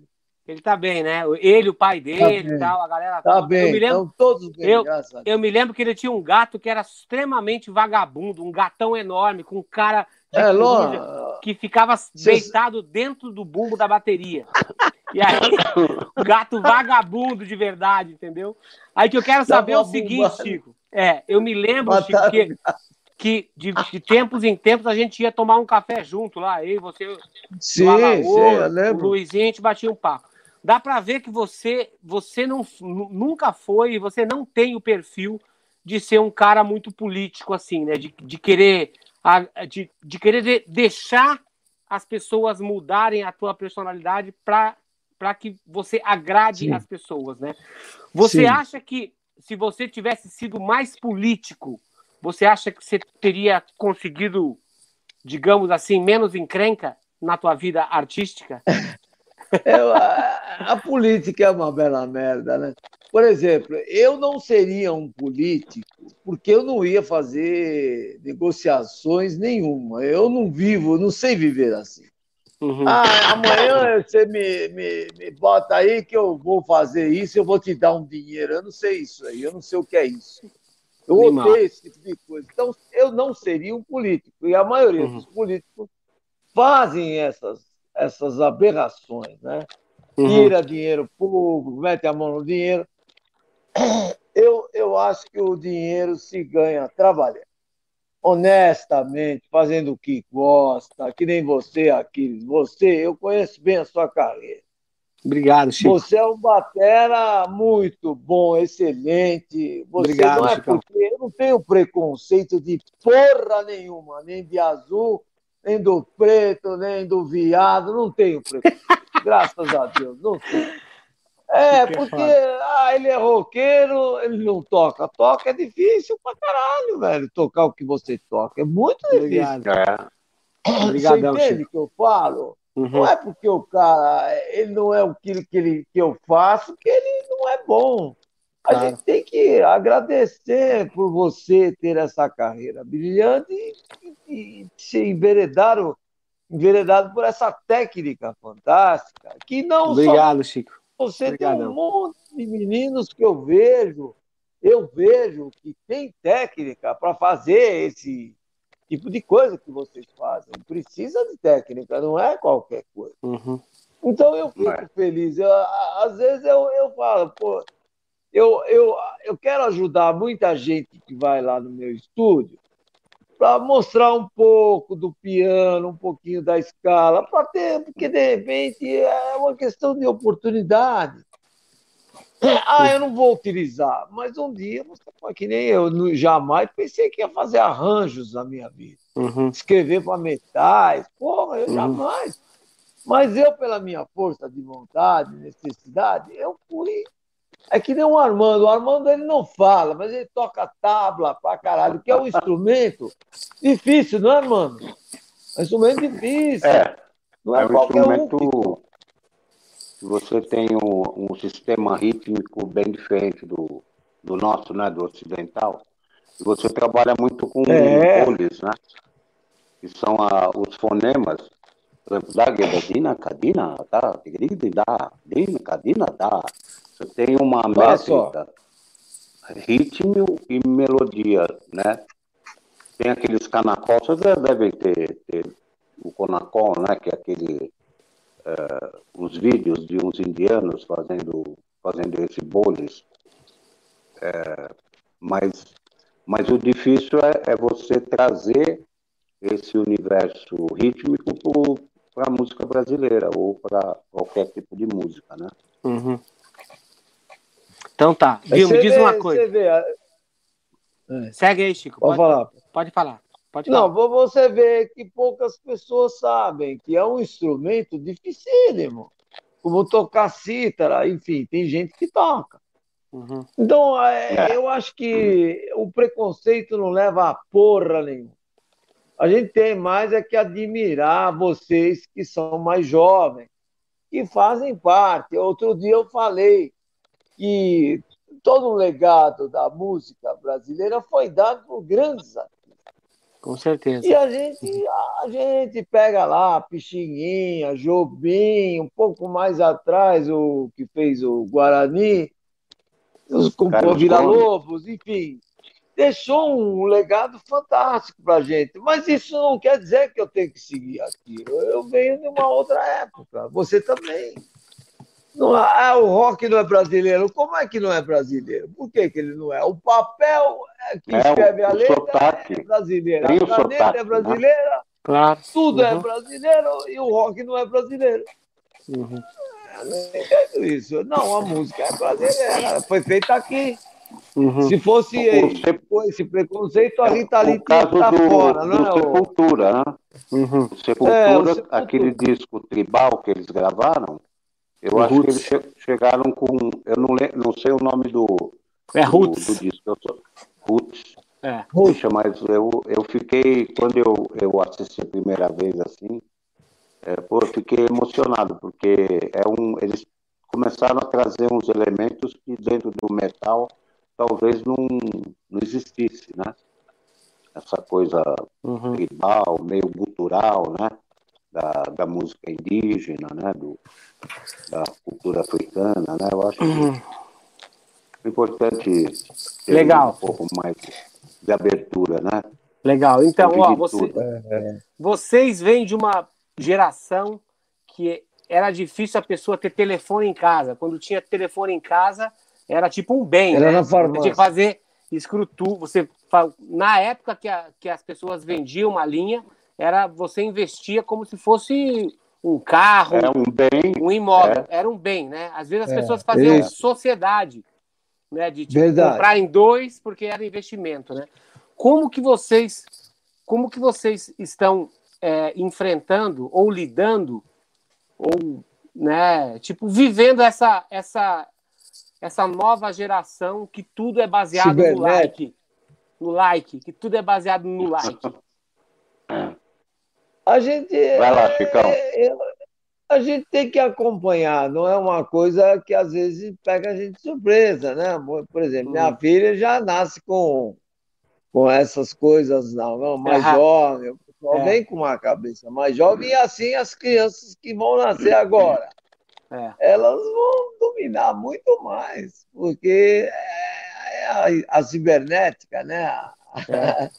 A, velocidade das coisas são mais rápidas e eu não acho ruim, eu não acho ruim, só que ah, per- perdeu-se um pouco aquela coisa do, do sonho, né? Que nem eu não tinha um chimbal. Pô, como é que será que tocar com chimbal?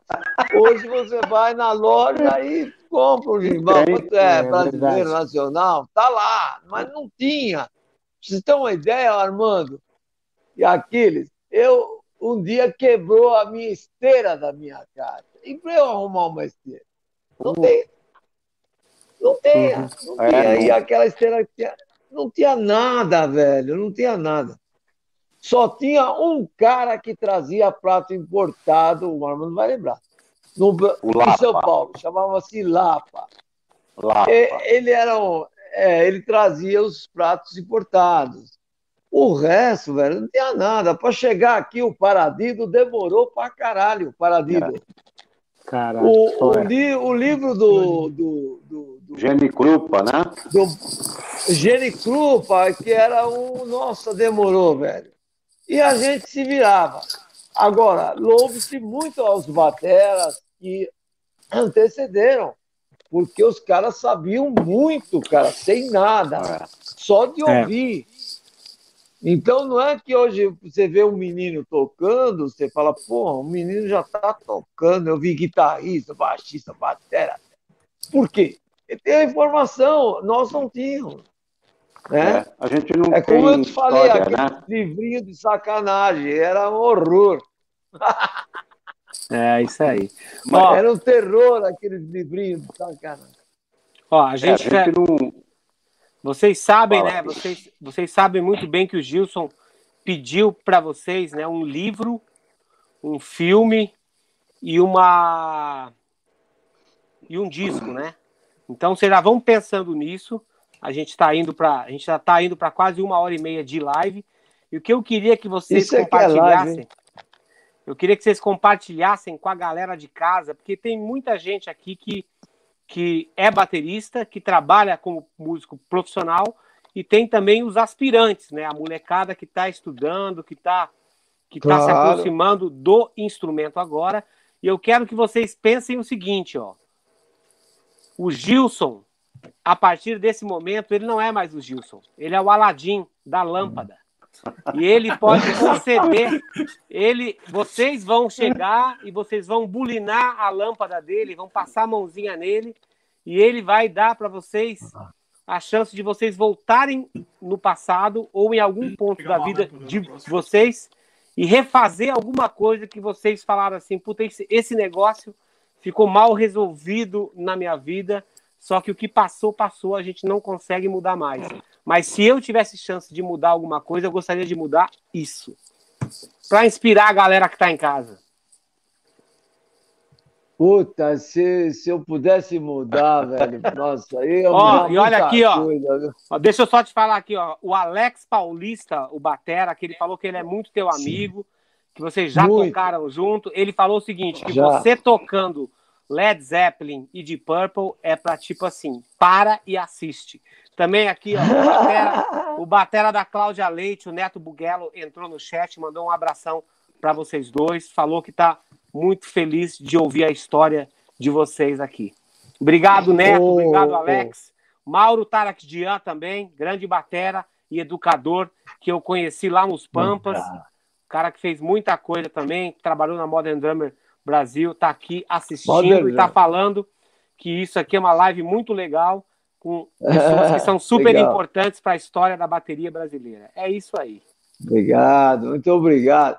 Ó, eu quero falar só um detalhe do, do Alex. Eu fui fazer, ele estava tocando numa boate, que ele tem um cabelo que nem o seu, assim, vai até, o, até a bunda, sabe? Eu tem sei, uma ele... cabeleira fudina.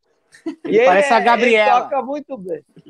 Ele Sim, toca, muito bons. bem rock, ele é um batera muito bom. Gosto muito do Alex, ele está morando em Portugal. Portugal, Só isso aí. Ele, ele fez a assim, live assim, olha, com a gente. Ele fez é, a live ele tá morando em Portugal. É, ele é muito bom. Aí, aí eu, fui, eu fui assisti-lo num bar lá em Florianópolis. Quando chega lá, eu tô lá comendo uma batatinha com queijo derretido, que é uma delícia. Aí ele fala, ele vai lá no microfone e fala: tem um batera aqui, eu vou pedir para ele vir. Porra, é só rock, né? Uhum. Aí começa. Oh, Caralho. E o cantor, o cantor, a mulher lá gritando, aí né? o cantor rasgando, só que eu conhecia as músicas. Aí, de repente, o cara, o cantor começa a tirar a calça. Vixe. Eu falei, aí, Gil, que caralho. É tipo o cantor da banda do Gilson, que toca aparecendo rego. Ele gosta de é, mostrar o rego. Aí, aí ele já, já, já começou a tirar, tirar a calça, só que o cu dele ficou para a plateia e o pinto para nós. Eu falei, pô. Isso aí é muito banda do Gilson, cara. Os caras são estranhos. Você, ó, você vai visitar os caras no camarim, estão tudo é. pelado dentro do camarim, um tocando. Porra, velho. Estão fazendo, porra. Né? Não, a gente tá se aquecendo aqui. Eu, porra. Concepção tá furada, Gil. Esse tipo de aquecimento de um mexendo no buraco do outro, porra.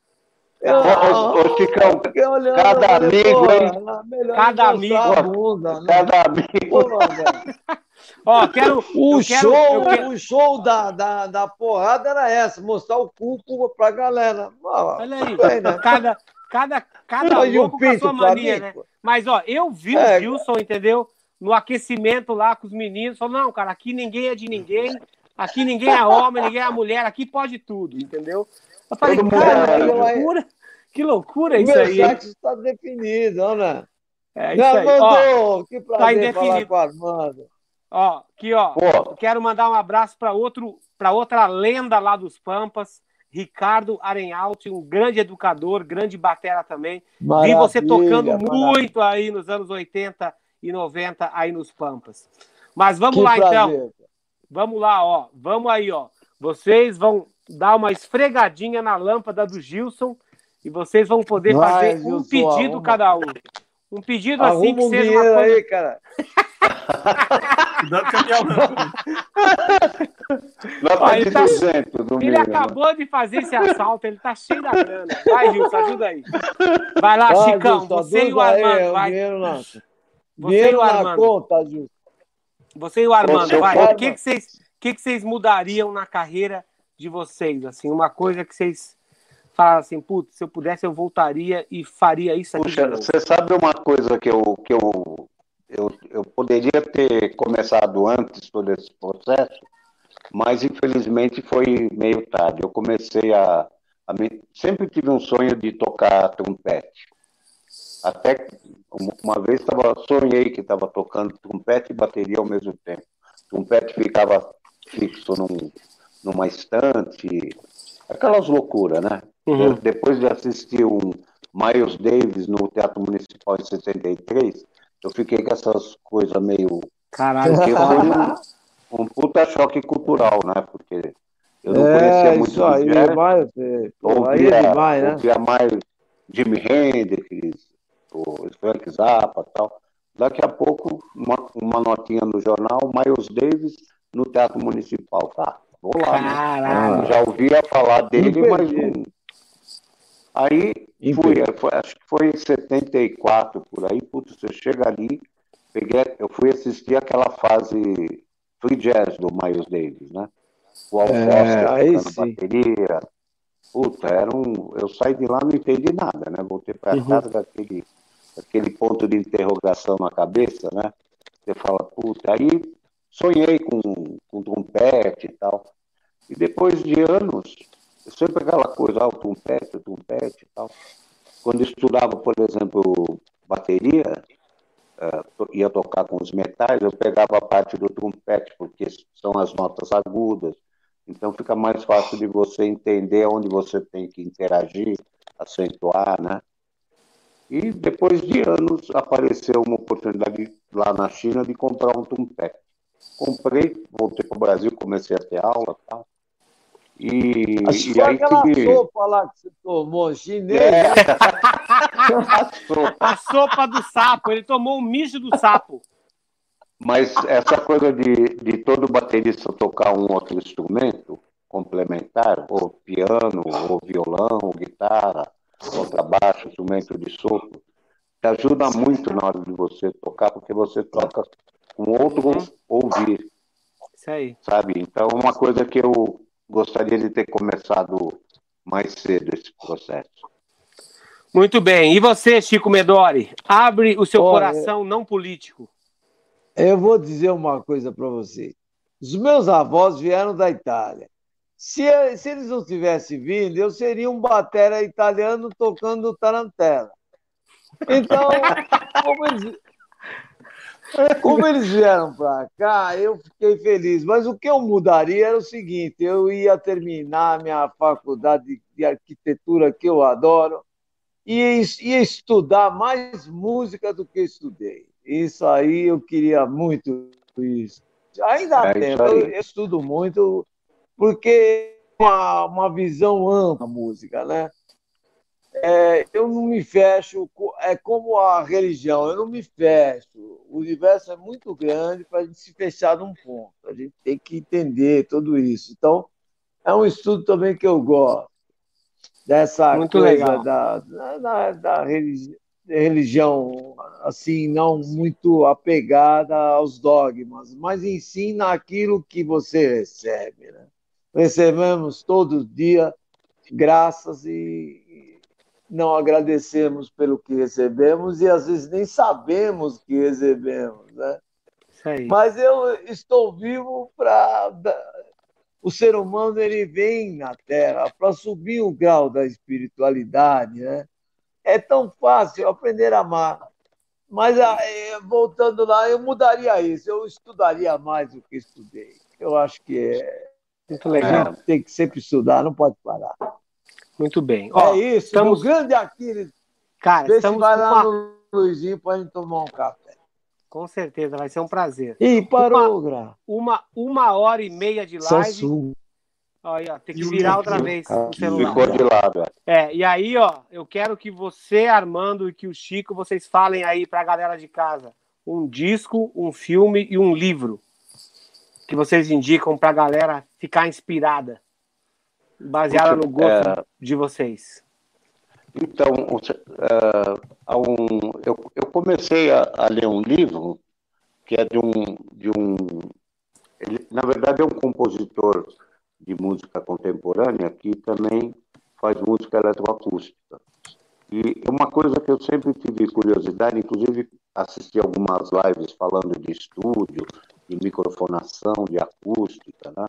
E eu, eu acho que é um, um assunto que me interessa muito assim na prática, porque uh, um, técnico, uh, um técnico de som ele é um parceiro, ele é um cara que não está no palco, mas ele tem o resultado final do, do trabalho assim, está na mão dele, né? Se ele, uhum. você brigar com o técnico, um botãozinho acaba com sua vida ali, né? Com certeza. Mas, mas eu comecei a me interessar por essa questão de microfonação, né? Então, eu comecei a. Eu encontrei esse livro do Flor, Flor Menezes, porque ele traz um, uma linguagem uh, musical através da física, mas ele não, não deixa de ter um olhar uh, como músico também. Né?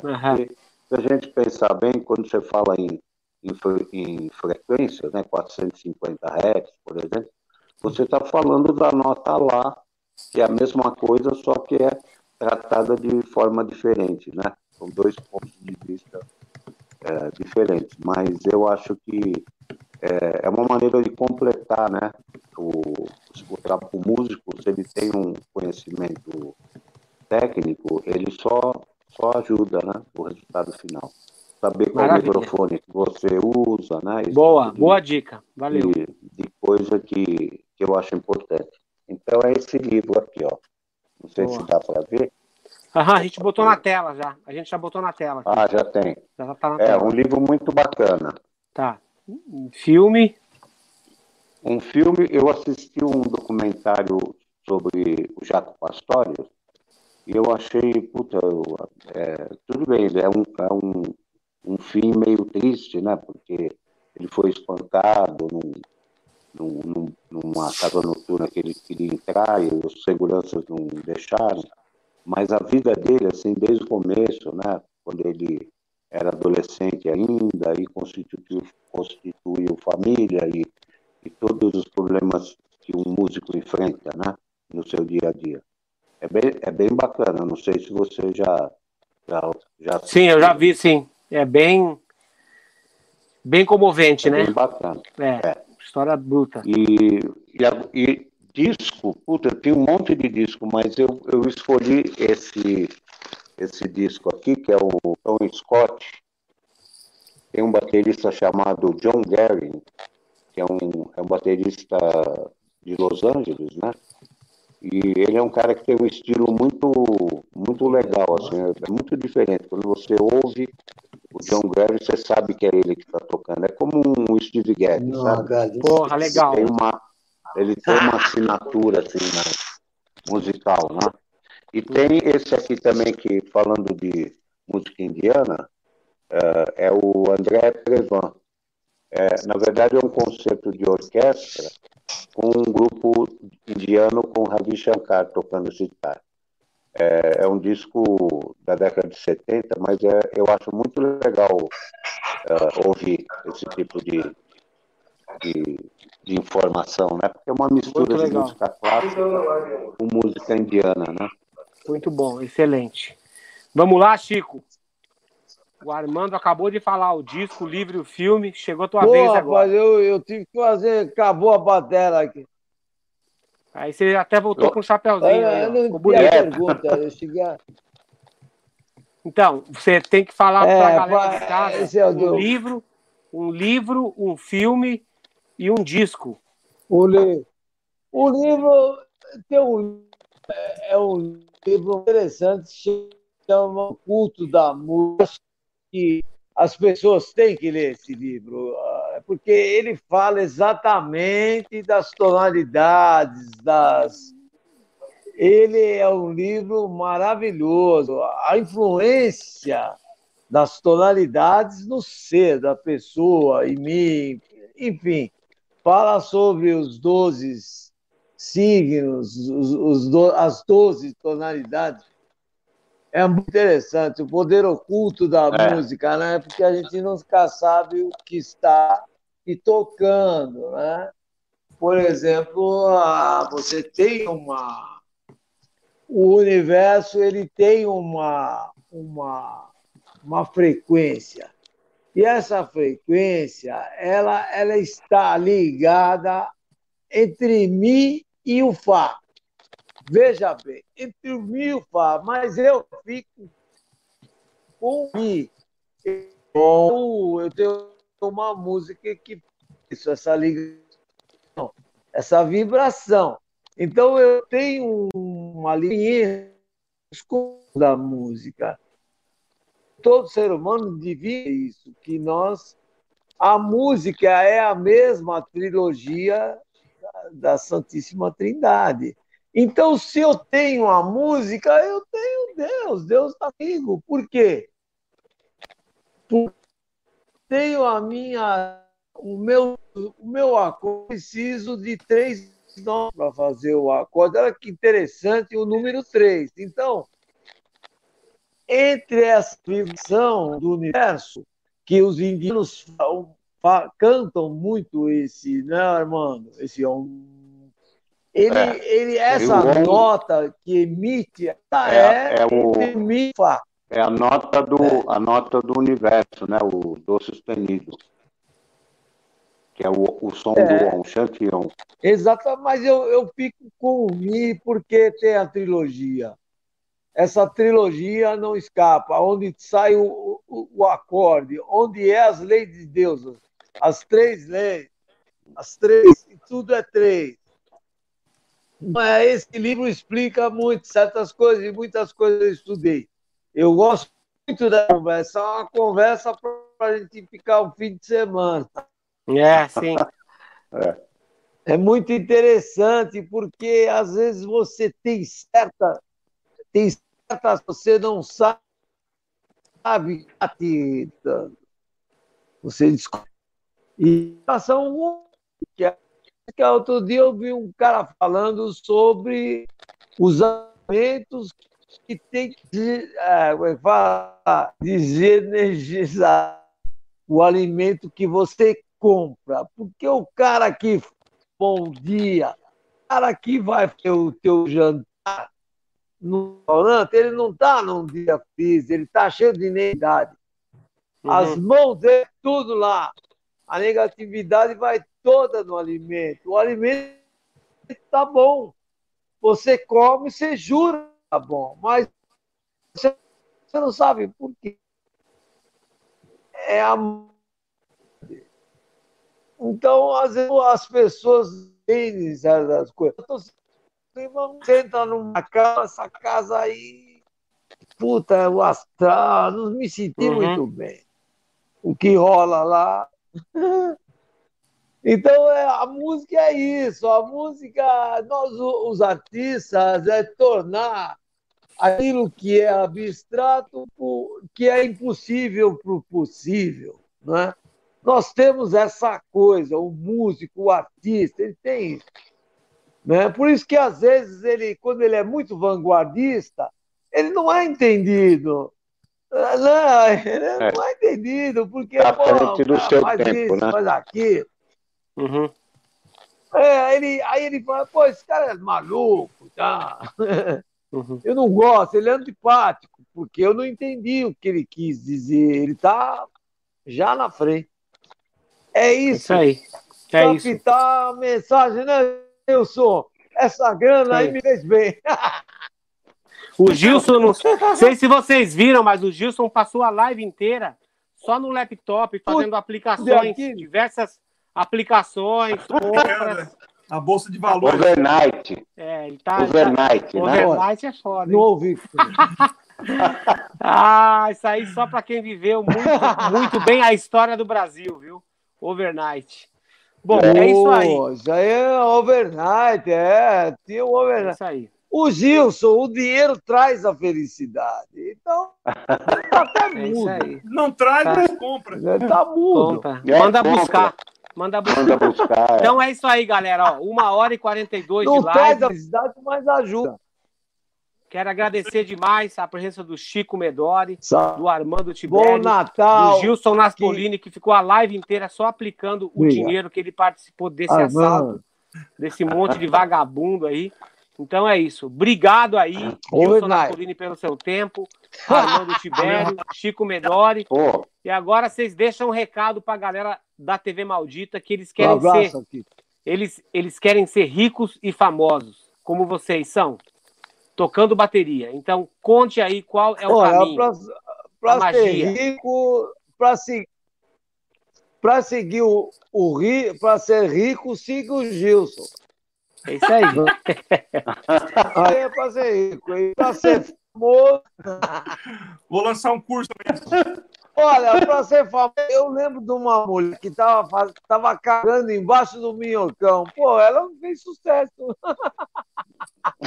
É isso aí. Meu Armando, o sucesso. O sucesso tá nós já temos. Nós estamos vivos no meio do vivos, velho. É verdade. Vamos sorrir, não é, Armando? É isso aí. Pô, pelo menos, né? O sucesso Você já, sabe aquilo. É, pô. O, o... Eu, eu tenho acompanhado todas essas lives que você vem fazendo e tal. Uhum. E, o trabalho que vocês uh, vêm desenvolvendo, arrecadando dinheiro, ajudando as pessoas, eu digo isso porque eu, há dois anos atrás, eu tive problemas de saúde, o Chicão também teve alguns problemas também, que a gente, eu todo dia eu acordo tentando recuperar tudo aquilo que eu perdi. E eu tive problema de eu tive um problema com câncer, fiz tratamento, ainda estou em acompanhamento, infartei, tenho três pontos de safena. Caralho. É, e aí, esse ano, quando eu achei que a minha vida ia deslanchar aqui em Botucatu, eu estou recomeçando a minha vida aqui, né? Maravilha. Aí vem esse Covid. vem o Covid para ajudar. Mas que então, bom que você está bem. É. é, eu estou bem e tá eu bem, fico tá bem, tá bem, graças a Deus. Existe essa tá corrente, uma corrente de, de amigos, né? Que estão colaborando de alguma é. maneira, porque eu senti na pele, é, quando eu tive esse problema, músico no Brasil é desamparado totalmente, né? Se você não tiver ajuda de família e amigos que podem ajudar, né? nem, nem todos os amigos têm condição, mas eu senti na pele a corrente do bem, sabe? De, das pessoas, através do pessoal da PIR, do André, do, do Ricardo Dapsi, que fizeram um, um movimento para arrecadar dinheiro para mim. O grupo Malaca também Graças. promoveu um show no Auditório Ibirapuera com 32 convidados. Porra, que Toda animal. a renda arrecadada era para mim passar um período mais tranquilo, né? Graças no, a Deus. No, no tratamento e tal, né? Que bom, e o Chicão que bom. teve um problema de saúde também sério. Teve um AVC que ele é, tá tive, mas tô, graças a Deus, estou bem. Graças mas a Deus. A, e olha, eu queria gente... falar um negócio. Viu, Pode falar, eu queria falar um negócio. Eu queria parabenizá-lo pela sua vitória. E Deus foi grande com você e comigo também. Todos aqueles que têm esse problema não é fácil. Portanto, vamos sorrir. E outra coisa, não tomem a vacina, porque senão nós vamos fazer uma live para ninguém. Aí, é sabe como é que é? Pô. Não é, é mano? Pô, nós cantamos, é a China, até eu cantei para minha filha, é vacinação, corona, então, veja bem. Porra, a vida todo mundo, senão fazer live e ninguém vai assistir. Porque, é, porra, é uma insegurança absurda. Ontem eu tive com uma pessoa que aquela vacina Seimin, que era do Dr. Seimin, demorou oito oito anos para ficar bala, porque antes as crianças eram da poliomielite. Elas se contaminavam até chegarem na gotinha. Então, e, e, vai morrer todo mundo assim, né? Em um ano tá é. tudo bem? Não tá. Não tá. Então, bom, estou dando um aviso, né, aqui? Não vamos hum. tomar, espera, Senão não vai ter mais live. então é isso aí, galera de casa. Obrigado pelo Tchau. tempo de vocês. Obrigado, Gilson. Obrigado, Obrigado aí, viu, aquele Gilson também. Parabéns pela, Obrigado pela aí. história Valeu, de vida de vocês. Obrigado. Viu? Parabéns, vocês são Obrigado, guerreiros. Coração. Valeu, boa noite. Fica com Deus, um abraço. Valeu, vocês também valeu, aí. Valeu. Falou, valeu. Tchau, tchau. Armando. Tchau, Armando.